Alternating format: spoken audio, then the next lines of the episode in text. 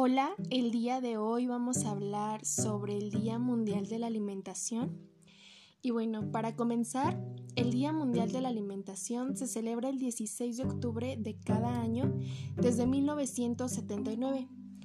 Esta celebración es promovida por la Organización de las Naciones Unidas para la Agricultura y la Alimentación, con el objetivo de disminuir el hambre en el mundo.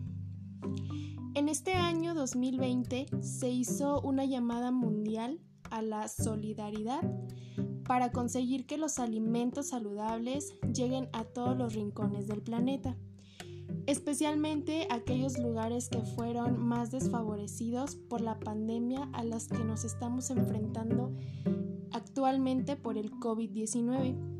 Asimismo, el lema de este año fue cultivar, nutrir y preservar juntos. En el 2019, la FAO no solo contempló un mundo donde todos tengamos acceso a la comida, sino agregó que esta comida que se adquiera sea saludable y cubra los requerimientos de cada una de las personas con respecto a su edad.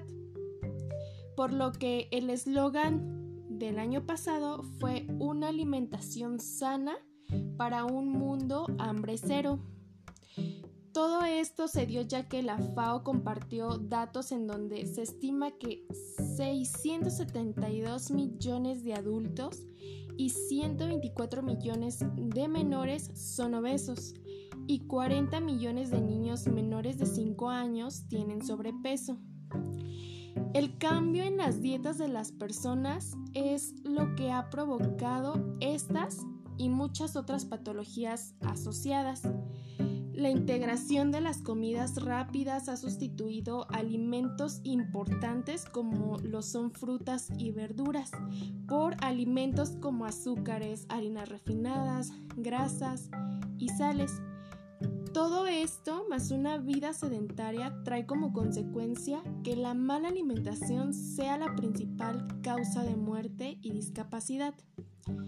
Además de esto, también se han traído graves consecuencias al medio ambiente.